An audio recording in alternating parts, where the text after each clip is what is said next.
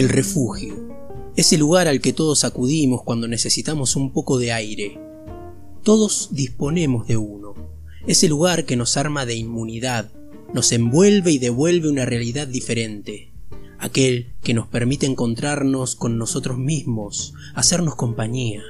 En este cuento, Hemingway nos da un pantallazo de esa realidad que nos cobija y protege de alguna manera u otra.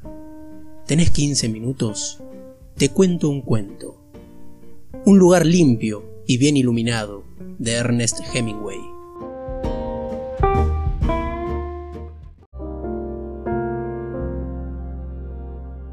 Era tarde y todos habían salido del café con excepción de un anciano que estaba sentado a la sombra que hacían las hojas del árbol, iluminado por la luz eléctrica. De día la calle estaba polvorienta, pero por la noche el rocío asentaba el polvo y al viejo le gustaba sentarse allí, tarde, porque aunque era sordo y por la noche reinaba la quietud, él notaba la diferencia. Los dos camareros del café notaban que el anciano estaba un poco ebrio. Aunque era un buen cliente, sabían que si tomaba demasiado se iría sin pagar, de modo que lo vigilaban. La semana pasada trató de suicidarse, dijo uno de ellos. ¿Por qué? Estaba desesperado. ¿Por qué? Por nada. ¿Cómo sabes que era por nada? Porque tiene muchísimo dinero.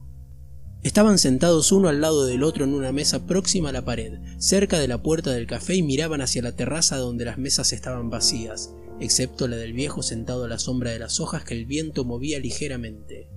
Una muchacha y un soldado pasaron por la calle. La luz del farol brilló sobre el número de cobre que llevaba el hombre en el cuello de la chaqueta. La muchacha iba descubierta y caminaba apresuradamente a su lado. Los guardias civiles lo recogerán, dijo uno de los camareros. ¿Y qué importa si consigue lo que busca? Sería mejor que se fuera ahora. Los guardias han pasado hace cinco minutos y volverán. El viejo sentado a la sombra golpeó su platillo con el vaso. El camarero joven se le acercó. ¿Qué desea? El viejo lo miró. Otro coñac, dijo. Se emborrachará usted, dijo el camarero. El viejo lo miró. El camarero se fue. Se quedará toda la noche, dijo a su colega. Tengo sueño y nunca puedo irme a la cama antes de las tres de la mañana. Debería haberse suicidado la semana pasada. El camarero tomó la botella de coñac y otro platillo del mostrador que se hallaba en la parte interior del café y se encaminó a la mesa del viejo. Puso el platillo sobre la mesa y llenó la copa de coñac. Debía haberse suicidado usted la semana pasada, dijo al viejo sordo. El anciano hizo un movimiento con el dedo. Un poco más, murmuró. El camarero terminó de llenar la copa hasta que el coñac desbordó y se deslizó por el pie de la copa hasta llegar al primer platillo. Gracias, dijo el viejo. El camarero volvió con la botella al interior del café y se sentó nuevamente a la mesa con su colega. Ya está borracho, dijo. Se emborracha todas las noches. ¿Por qué querría suicidarse? ¿Cómo puedo saberlo? ¿Y cómo lo hizo? Se colgó de una cuerda. ¿Quién lo bajó? Su sobrina. ¿Por qué lo hizo? Por temor de que se condenara su alma. ¿Cuánto dinero tiene? Muchísimo. Debe tener ochenta años. Sí, yo también diría que tiene ochenta. Me gustaría que se fuera a su casa. Nunca puedo acostarme antes de las tres. ¿Qué hora es esa para irse a la cama? Se queda porque le gusta. Él está solo, yo no. Tengo una mujer que me espera en la cama. Él también tuvo una mujer. Ahora una mujer no le serviría de nada. No puedes asegurarlo. Podría estar mejor si tuviera una mujer. Su sobrina lo cuida. Lo sé, dijiste que le había cortado la soga. No me gustaría ser tan viejo. Un viejo es una cosa asquerosa. No siempre. Este hombre es limpio. Bebe sin derramarse el líquido encima, a una hora que está borracho, míralo. No quiero mirarlo. Quisiera que se fuera a su casa. No tiene ninguna consideración con los que trabajan. El viejo miró desde su copa hacia la calle y luego los camareros. Otro coñac, dijo señalando su copa. Se le acercó el camarero que tenía prisa por irse. Se terminó, dijo, hablando con esa omisión de la sintaxis que la gente estúpida emplea al hablar con los beodos o los extranjeros. No más esta noche, cerramos. Otro, dijo el viejo. No, se terminó. Limpió el borde de la mesa con su servilleta y movió la cabeza de lado a lado. El viejo se puso de pie. Contó lentamente los platillos, sacó del bolsillo un monedero de cuero y pagó las bebidas, dejando media peseta de propina. El camarero lo miraba mientras salía a la calle. El viejo caminaba un poco tambaleante aunque con dignidad. ¿Por qué no lo dejaste que se quedara a beber? preguntó el camarero que no tenía prisa. Estaban bajando las puertas metálicas. Todavía no son las dos y media. Quiero irme a mi casa. ¿Qué significa una hora? Mucho más para mí que para él. Una hora no tiene importancia. Hablas como un viejo, bien puede comprar una botella y bebérsela en su casa. No es lo mismo. No, no lo es, admitió el camarero que tenía esposa. No quería ser injusto, solo tenía prisa. ¿Y tú? ¿No tienes miedo de llegar a tu casa antes de la hora de costumbre? ¿Estás tratando de insultarme? No, hombre, solo quería hacerte una broma. No. El camarero que tenía prisa sirvió después de haber asegurado la puerta metálica. Tengo confianza, soy todo confianza.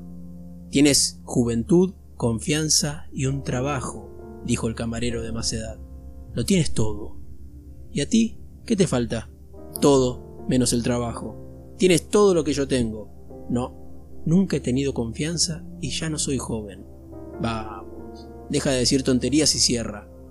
Soy de aquellos a quienes les gusta quedarse hasta tarde en el café, dijo el camarero de más edad, con todos aquellos que no desean irse a la cama, con todos los que necesitan luz por la noche. Yo quiero irme a mi casa y a la cama. Somos muy diferentes, dijo el camarero de más edad. Se estaba vistiendo para irse a su casa. No es solo una cuestión de juventud y confianza, aunque esas cosas son muy hermosas. Todas las noches me resisto a cerrar porque puede haber alguien que necesite el café. Hombre, hay bodegas abiertas toda la noche. No entiendes. Este es un café limpio y agradable. Está bien iluminado. La luz es muy buena y también ahora las hojas hacen sombra. Buenas noches, dijo el camarero más joven. Buenas noches, dijo el otro. Continuó la conversación consigo mismo mientras apagaba las luces. Es la luz, por supuesto, pero es necesario que el lugar esté limpio y sea agradable. No quieres música, definitivamente no quieres música. Tampoco puedes estar frente a una barra con dignidad, aunque eso sea todo lo que proveemos a estas horas. ¿Qué temía? No era temor, no era miedo, era una nada que conocía demasiado bien, era una completa nada, y un hombre también era nada. Era solo eso y todo lo que se necesitaba, era luz y una cierta limpieza y orden. Algunos vivieron en eso y nunca lo sintieron, pero él sabía que todo eso era nada y pues nada y nada y pues nada. Nada nuestra que estás en nada, nada sea tu nombre, nada tu reino, nada tu voluntad, así en la nada como en nada. Danos este nada nuestro, pan de cada nada, y nada nuestro, nada como también nosotros, nada a nuestros nada, y no nos nada en la nada, más líbranos de nada, pues nada. Ave nada llena de nada, nada está contigo. Sonrió y estaba frente a una barra con una cafetera de presión brillante. ¿Qué le sirvo? preguntó el cantinero. Nada. Otro loco más, dijo el cantinero y le dio la espalda. Una copita, dijo el camarero. El cantinero se la sirvió. La luz es bien brillante y agradable, pero la barra está opaca, dijo el camarero. El cantinero lo miró fijamente pero no respondió. Era demasiado tarde para comenzar una conversación. ¿Quiere otra copita? Preguntó el cantinero. No, gracias, dijo el camarero y salió. Le disgustaban los bares y las bodegas. Un café limpio, bien iluminado, era algo muy distinto. Ahora, sin pensar más, volvería a su cuarto, yacería en la cama y finalmente con la luz del día se dormiría. Después de todo, se dijo, probablemente solo sea insomnio. Muchos deben sufrir de lo mismo.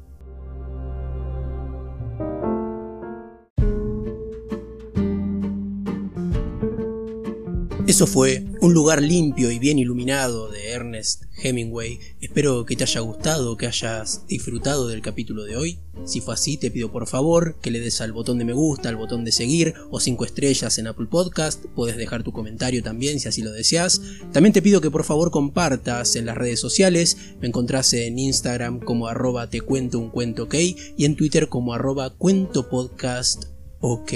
Sería muy importante que compartas así podemos seguir creciendo y llegar a muchísima más gente, te lo agradecería muchísimo. Así que sin más que decir, mi nombre es Pablo, me despido y será hasta el próximo capítulo. ¿Tenés 15 minutos? Te cuento un cuento.